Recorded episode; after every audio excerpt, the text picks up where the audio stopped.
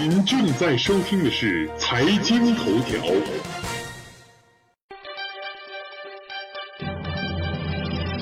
关注财经头条，了解财经动态，洞察社会民生，引领财经方向。应月与您一起看财经。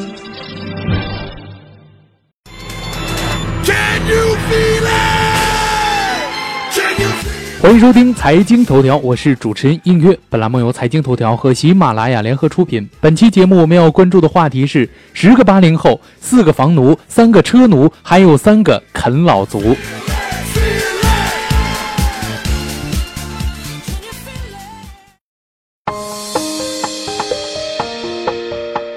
现如今啊，中国的八零后呢，大约有两亿多人，他们是计划生育下的独生子女一代。如今呢，三十而立了，人生呢，进入到了工作、婚恋、生育模式。本次呢，我们小编通过调查发现啊，住房、婚恋、竞争压力，还有父母赡养等等等等这些事情呢，构成了八零后青年普遍面临的现实枷锁。理想与现实之间的落差，让他们瞬间感到了迷茫与非常的焦虑。但是他们依然相信，风雨之后总会见到彩虹。本次受到本报采访的八零后呢，将近五成啊是出生在一九八六年到一九八九年的。他们主要是集中在中国的一线城市和一些中小型的城市，其中有近五成的八零后呢是在民营企业工作，国营企业和事业单位呢各占两成。有百分之四十二的人呢，月收入是在三千元到五千九百九十九元之间，两千九百九十九元以内，还有六千元到九千九百九十九元各占两成。也就是说啊，八成的八零后的月收入是在万元以内的。有人算过这么一笔账，也就是说，过最基本的生活，房租、吃喝穿行、应酬、电话、人情、交通这些都加一块儿，即便您在广州挣万元收入，在广州每个月都会成为一个月光族。如果您还是一个房奴或者车奴的话，那生活啊，应月想应该是非常非常的紧迫了。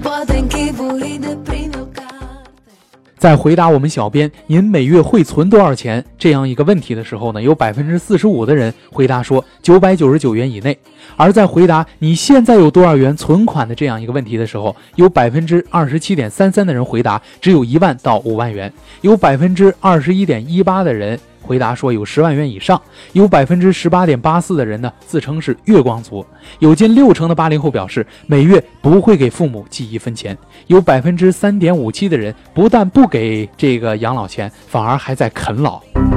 说到这儿啊，可能有些听众朋友就会问了，就说这个八零后的压力为什么会这么大呢？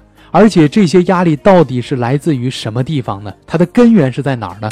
本报的小编呢，把它总结为三个部分。是工作、生活，还有社会评价。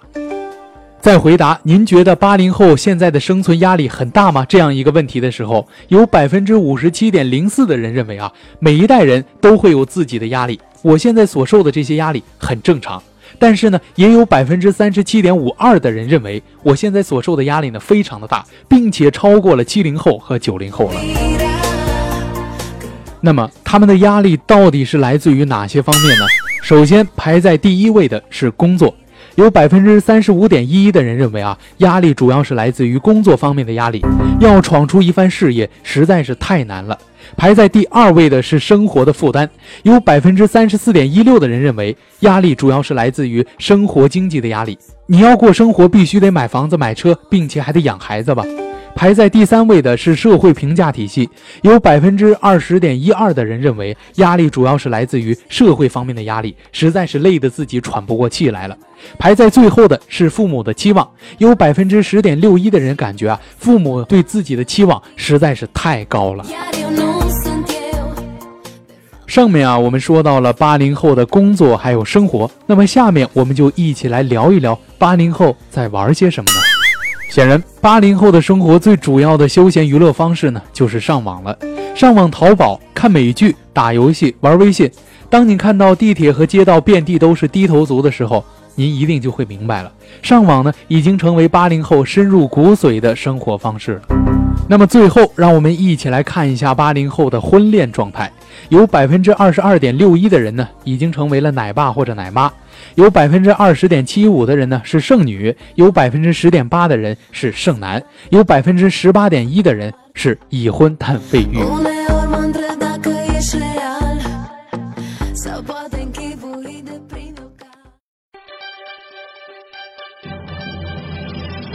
关注财经头条，了解财经动态，洞察社会民生，引领财经方向。映月与您一起看财经。好了，以上就是本期的财经头条。如果您还想了解更多更好玩的财经资讯，请您打开新浪微博关注 NJ 映月。我们下期再会。